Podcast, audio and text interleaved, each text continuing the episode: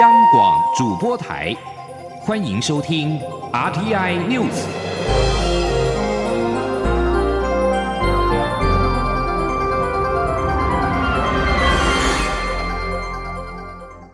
听众朋友您好，欢迎收听这节央广主播台提供给您的 RT News，我是张顺祥。台北市长柯文哲筹组台湾民众党创党大会，今天中午举行。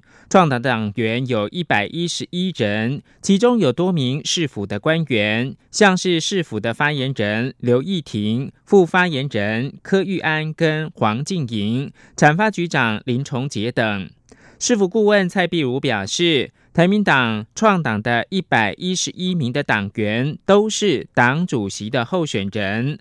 按照内部内政部的规定程序，台民党创党成立大会将选出党主席、五名的中常委跟中评委，并且通过党章。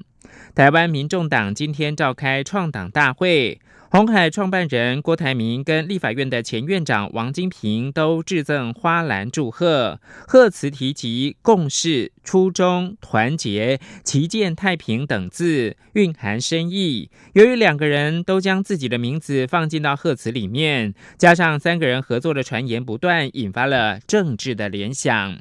外界关注柯文哲是否参选总统。他上午受访的时候表示，自己从头到尾都不是很想选，是民进党把他当成假想敌，才会搞成今天这个局面。另一方面，柯文哲假如跟郭台铭合作，民调显示具有相对的优势。柯文哲对此仅重申，目前的蓝绿总统参选人让知识分子跟产业界非常的焦虑。请记者王兆坤的报道。台北市长柯文哲受访时再度表示：“我从来没有说我要选，但从二零一七年市大运结束后，就开始做不必要的民调，何必每次要把它当成假想敌在打？”柯文哲说：“是啊，我老实跟你讲，我从头到尾都不是很想选。”哦啊，这个这个啊啊，只是这样，所以所以老讲，民进党一开始就把柯文哲当做假想敌，啊，不是才搞成今天这个局面吗？此外，柯文哲日前受访时指，蔡英文总统身旁的每一个都贪污。不过他上午表示，使用“都”这个字是言过其实，当时一讲完就觉得那个地方有失言。柯文哲表示，过去支持蔡英文总统，但他把台湾带到今天这个地步。还是要深刻检讨。如果不服气的话，可以针对民进党是否比国民党清廉进行民调。相信老百姓都是看在眼里。柯文哲再以私烟案为例指出，此案只是冰山一角，虽然已交给司法处理，但柯文哲认为这并非人民的期待。人民要看到的是一种反省的态度。他想告诉总统，国家资源的不当使用也是一种贪污腐败。中央广播电台记者王兆坤台北采访报道：台湾民众党召开创党大会，时代力量今天抛出了四大提问，要求柯文哲跟台民党具体回应，供社会大众来检验。时代力量提出的四个问题，涵盖了居住正义、法治、大巨蛋案以及关怀弱势。时代力量表示，在柯文哲跟台湾民众党没有对相关问题做出回应之前，时代力量没有办法认同台湾民众党所勾勒的愿景有任何实现的可能。台北市长柯文哲昨天批评蔡英文总统身边每一个人都贪污，引发了风波。蔡总统今天表示，政治人物发言最重要的是要有证据。对于柯文哲将在今天阻挡，蔡总统则说，如果申请都是按照法律的规定，政府会依法核准。也祝福今天的活动一切顺利。请听记者郑玲的报道。台北市长柯文哲五号重炮抨击民进党政府，直言蔡英文没有贪污，但旁边的每一个都在贪污，引发府方强烈不满。柯文哲六号受访时坦言，确实有点言过其实，但被问及是否道歉，柯文哲只回应他讲话就是这样子，并未道歉。蔡总统六号上午出席第四十九届亚洲太平洋国会议员联合会开幕典礼，蔡总统说，民选政治人物讲话还是要负责任，要有实。质证据，不能太随性。相信如果有人没有拿出证据，就说柯文哲身边的人都在贪污，他也会非常不高兴。对于柯文哲筹组的台湾民众党六号举行创党大会，蔡总统则说，若符合规定，会依法核准。另外一方面呢，呃，今天呃柯文哲市长的呃主党啊，呃会呃有一些呃活动嘛，哈，那我们呃也呃在执政的执政者的立场，也就是说，呃这如果这所有的阻挡都符合法律的规定呢，那我们也会按照法律来呃核准他的阻挡，哈，那也希望他今天的活动一切顺利。对于柯文哲质疑庆父案、赵峰案不知道办到哪去，蔡总统说，赵峰案跟庆父案都是发生在上一个政府执政时期，私烟也是历经几个政府的事情。身为现在的执政者，当问题爆发，就必须严正面对处理。呃，我们呃态度哦是是严正的啊，我们态度也希望我们能够把这个这些案子能够彻查到底哦。但是我也必须要讲，我们是法治国家哈。那我们必须呃依照法律跟证据哦来进行调查跟做成结论哈。那作为一个执政者，不能以情绪哦来处理问题。蔡总统也说，柯文哲一直对前瞻基础建设计划有意见，但前瞻计划是要让台湾落后的基础建设能赶上未来需要，因应气候变迁可能造成的伤害，并缩小城乡差距，达到区域平衡。蔡总统也强调，虽然进行很多前瞻建设计划。但政府仍谨守财政纪律，过去两年决算都有结余，且今年编列明年预算时是二十二年来首次平衡预算，也就是岁入岁出平衡，是有史以来最遵守财政纪律的政府。央广记者郑玲采访报道。柯文哲指蔡英文总统身边每个人都贪污，引发争议。行政院长苏贞昌今天表示，贪污是严重的指控，不知道柯文哲是讲谁。如果有证据就速查速办，如果没有就不该放空话指责，这样影响自己的观感跟可信度。继续关注的是财经焦点。美国财政部长梅努钦五号声明说，美国已经认定中国正在操纵汇率，并且将与国际货币基金合作，以排除来自北京的不公平竞争。这让中国成为自一九九四年以来汇率操中国的首例。此举将升高原本已经紧张的美中关系。在美国祭出这项行动之前，由于美中贸易谈判未果。美国总统川普已经扬言，要从九月一号开始，对大概三千亿美元中国输美货品加征百分之十的关税。而中国人民银行五号则将人民币对美元的中间价大幅调低，使人民币及其汇价超过十年来首度贬破七元对一美元关卡。北京当局随后宣布将停止采购美国的农产品。美国财政部表示，人行五号的声明表明了中国当局充分的控制人民币的汇率，中国的行径违反了二十国集团成员国不做竞争性贬值的承诺。而伦敦汇率投资公司的主管班森则表示，这是正式把货币带进贸易战争，这个风险是川普可能反击，鼓励抛售美元。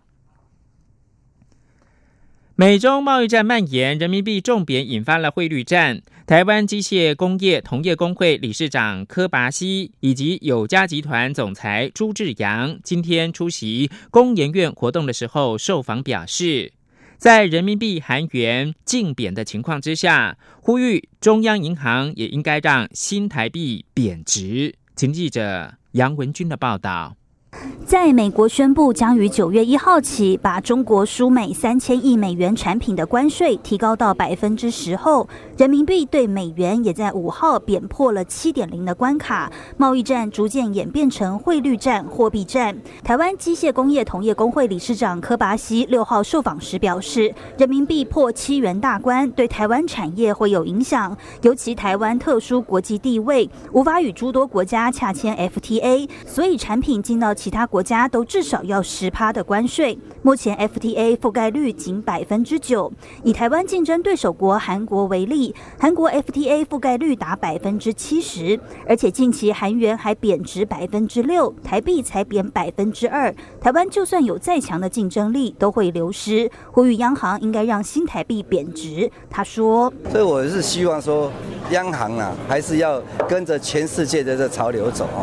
每个国家啊，每个国家都是这样在保护他们的企业，也希望这个。”央行可以听得到了哈。全球前三大工具机大厂友嘉集团总裁朱志阳受访时也指出，汇率本身也是一种竞争力。人民币破七元对厂商出口影响非常大，呼吁央行也应该贬值。他说：“以韩国来讲，台湾的汇率来讲是高估的，哦，所以如果基本上来来讲，应该是汇率还是有贬值的空间的。”另外，科巴西也提到，尽管美中贸易战确实打击到台湾产业，但对产业是短空长多，先蹲后跳。他解释，六月机械业出口衰退幅度已经缩减，加上自动化、智慧化的刚性需求不会改变。尤其贸易战会让厂商延伸出第二个生产基地，不管去哪里都要建厂买设备。台湾的产品性价比高，将是机械业最好的机会。中央广播电台记者杨文君台北采访报道。美洲贸易战持续，美股应声重挫，道琼五号跌了七百多点，而台北股市早盘的时候一度跌超过两百点，所幸跌幅已经是回稳了。而现在是台湾时间中午十二点十一分，台北股市下跌六点，指数来到了一万零四百一十五点，成交金额暂时是一千一百二十一亿元。地方水果茶昨天在官方的微博发文支持“一国两制”，谴责香港罢工，引发了议论。蔡英文总统今天受访的时候表示，水果茶当然是希望天然的最好，加了政治味儿就不好。近来政治一直入侵到旅游、戏剧节目等传统非政治的领域，对于身在台湾民主社会国家的人来说的话，当政治入侵生活的每个角落，就要格外的警觉。郑林报道。香港民众五号发起全港大三罢及不合作运动。台湾知名手摇饮料店一方水果茶在香港的分店继续营业，并在微博发出坚决维护一国两制、坚决反对暴力罢工声明，引发台湾网友挞伐。蔡英文总统六号受访时被问及一方水果茶声明支持一国两制，蔡总统说：“水果茶当然希望天然的最好，但如果加了政治味就不好了。这段时间也看到政治不断侵入到传统上。”非政治的领域，例如旅行、喝的茶、看的戏剧节目，都受到政治的入侵。我想，呃，对于在台湾这个民主社会的呃国家里面的人哦，对这种事情呢，我们都应该要清楚的认知哦。我们的民主来之不易啊。那当政治在入侵呃到我们每一个生活的这个角落的时候，我们要格外的警觉。另外，前行政院长赖清德日前已从日本返国，外界关切是否可能有蔡赖会。蔡总统说，他知道赖清德回国，也有跟他联络。至于蔡赖会，蔡总统说，团结是没有问题的，也不需要形式上正式的什么会，需要沟通的时候就沟通。媒体追问有没有可能蔡赖配，蔡总统则说，民进党的团结是毋庸置疑，一定会在适当的时候有一个最佳组合出现。央广记者郑玲。采访报道，继续关注的是香港的情势。反送中五号发起三罢七区集会，引发了全港大混战，示威者兵分多路，围攻了十三间的警署，到处的封街纵火，港警强势驱离，还出动装甲车，直到今天凌晨两点多才平息，至少上百人被捕，四十一个人轻重伤。香港反送中运动连续九个星期，不仅是加剧了香港社会的分裂，特首林郑月娥的声望也降到了谷底。虽然两位前特首董建华跟梁振英最近多次的发生力挺，但是林郑的危机还是没有化解。台北中国文化大学赵建明教授认为，现在香港并没有失控的状态，只是特区政府需要尽快跟示威者还有抗议者取得建立一个沟通对话的管道，而且要双方做出让步。但现在这些动作都没有做，因此就说北京要直接介入，这个推测太过武断。特区政府现在很多事情可以做的，不需要假借外力。最后提供给您是北韩在今天再度发射两枚不明的发射体，这是自从七月二十五号以来的第四度发射。北韩并且放话，如果南韩跟美国继续的采取敌对的军事行动，平壤将被迫寻求一条新的道路。南韩合同参谋本部表示，北韩今天清晨从黄海南道向海上发射了两枚不明的发射体。这次发射体飞行了四百五十公里，高度是三十七公里。新闻由张顺祥编辑播报。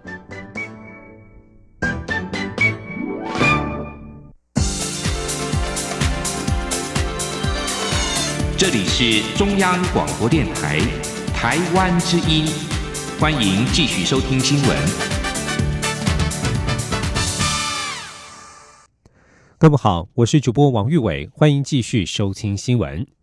台湾茶享誉国际，但目前台湾茶系列品种当中都是外来种，或者是外来种与本土杂交。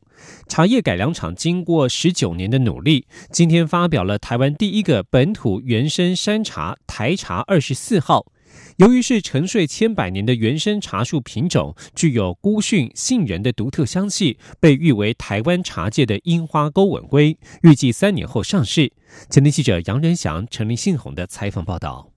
要育成台湾第一个本土原生山茶是一个漫长的过程。从两千年开始，台东分厂就深入台东县太平山区进行原生山茶的调查与标记。经过繁殖种植并驯化栽培试验后，终于在十九年后育成台湾第一个本土原生山茶台茶二四号，更被誉为是台湾茶界的樱花钩吻龟。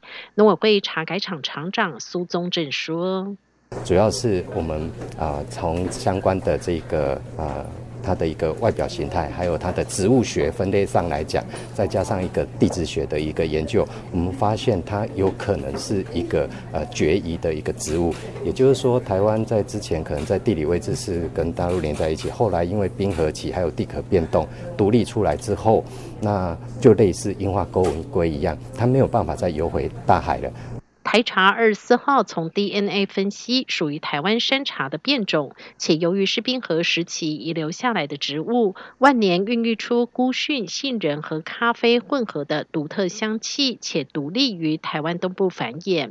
苏宗正说：“这个台湾山茶呢，就在台湾的这个西部地区，包含呃南投、嘉义、高雄，还有在东部台东。”就只有这几个区域有台湾的山茶，那我们又发现这个台湾山，我们这个台茶二十四号在东部的这个品种又跟西部的山茶又是不一样，所以真的是呃是一个绝疑封闭性的一个植物的一个品种，独立在啊台湾东部山区来繁衍。台茶二十四号由于出自台东县太平山区，也被称为台东永康一号。经过茶改厂育种下，也能在平地种植，免于破坏山林的危机。茶改厂预计明年推广给农民种植，经过两年生长期，预计就能上市。中央广播电台记者杨仁祥、陈林信宏采访报道。而现在，台湾的农民则是得先做好防台准备。根据中央气象局今天观测，今年第九号轻度台风利奇马就快要增强为中度台风，并且将对台湾构成威胁。气象局可能明天七号白天发布海上台风警报，晚上发布陆上警报。气象局表示，利奇马台风目前移动速度很慢。清晨两点，位于鹅兰比东南东方约九百六十公里的海面上；到了上午八点，只移动了大约十公里。但未来速度会加快，强度也会增强，对台湾将构成威胁。气象局表示，利奇马结构良好，最快今天增强为中度台风。气象局可能明天白天发布海上台风警报，晚间发布陆上台风警报。气象局也研判，八号到十号是利奇马台风最接近台湾的时间。八号、九号中部以北及东部应慎防大雨或豪雨发生。继续关注的是台湾的货币政策。美中贸易战之下，人民币在五号贬破七元关卡，新台币跟着大贬。美国也将中国列入了汇率操纵国名单。三三企业交流会理事长许胜雄今天指出。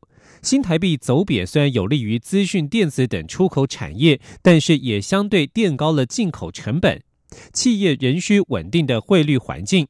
台经院景气预测中心主任孙明德则表示，中国开启汇率战，使得金融市场波动扩大，但厂商千万不要见猎欣喜，因为汇率一时急剧波动而仓促决策。前天记者谢嘉欣的采访报道。美中贸易战越演越烈，近期除了美国宣布对中国最后三千亿美元进口商品加征百分之十关税，中方也积极反制，包括停止采购美国农产。五号人民币汇率一举跌破七元大关，为此，美方也迅速将中国列入汇率操纵国名单。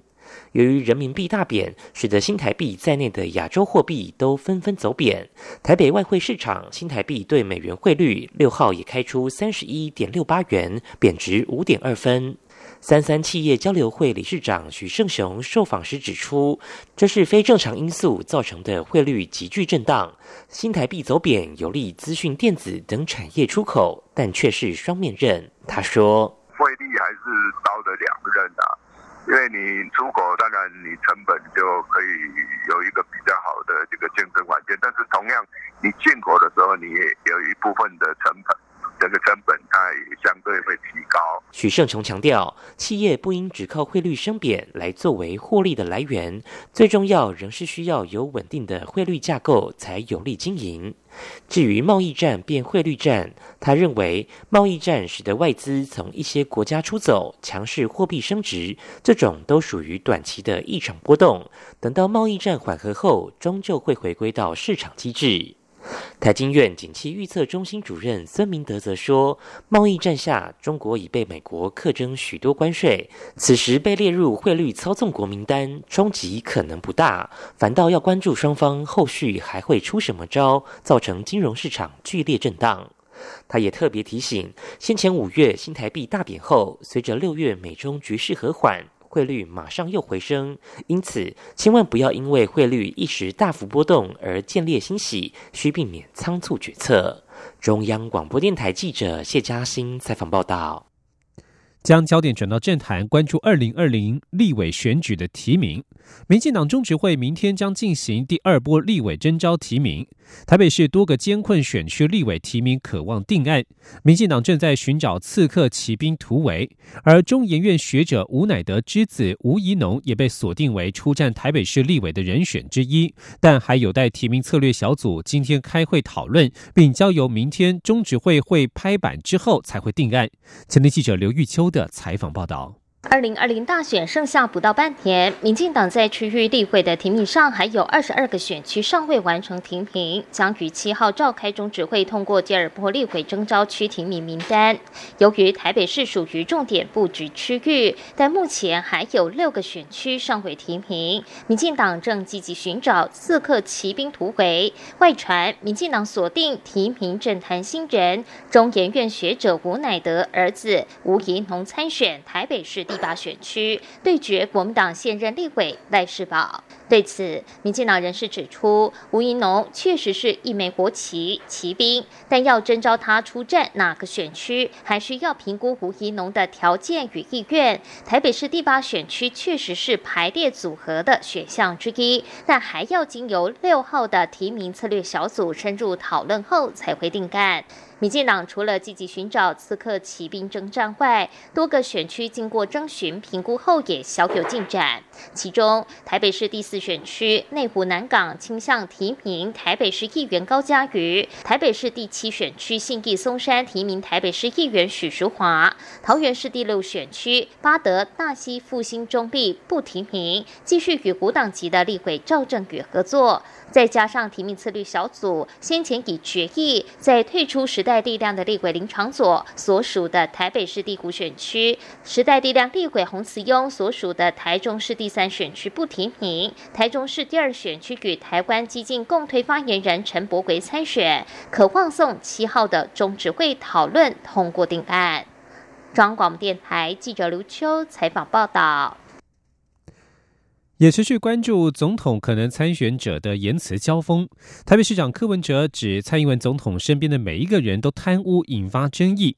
高雄市长韩国瑜今天表示，首都市长指控总统身边每一个人都贪污是非常严重的事情。蔡总统要仔细思考自己的治国能力是否出了问题，民众也要想清楚，台湾民主政治要走向清廉还是污秽。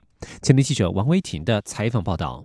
台北市长柯文哲指蔡英文总统身边每一个人都贪污的说法引发争议，总统府要求柯文哲道歉。对此，高雄市长韩国瑜六号受访时表示，首都市长指控总统身边每一个人都贪污是非常严重可怕的事情。蔡总统虽然反驳，但是也要仔细思考，为什么柯文哲会讲这么严厉的话。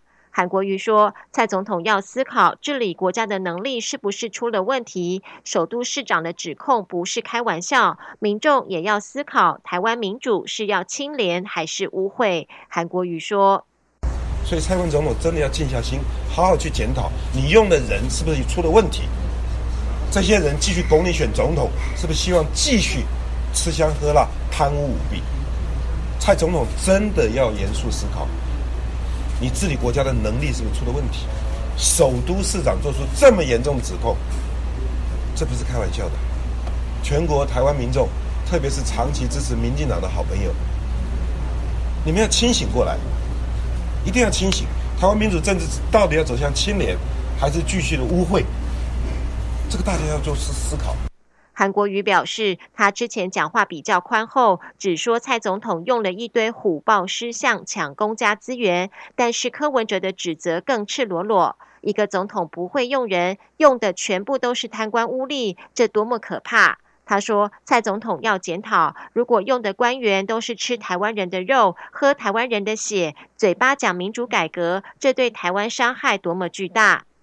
柯文哲筹组的台湾民众党今天成立，韩国瑜也祝福柯文哲，希望柯文哲能让台湾民主走向更真、更善、更美的境界。他表示，柯文哲组党为台湾民主政治增加新动能，希望柯文哲能够把政党的理想阐述清楚，这对台湾民主发展是好事。罢免韩国瑜的联署持续进行，传出高雄市政府内有一份会议记录，以行政中立为由，要求市府公务员不得联署任何罢免之提议，引发讨论。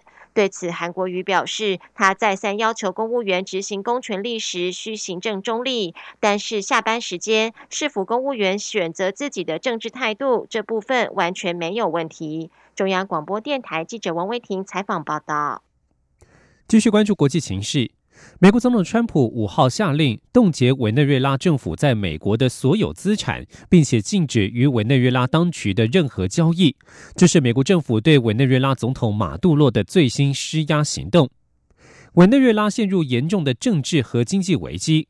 反对派领袖瓜伊多在今年一月自行宣布为临时总统，并且获得美国在内的五十多个国家承认。但是瓜伊多的努力却未获得太大的进展。获得军方支持的马杜洛仍然稳稳在位。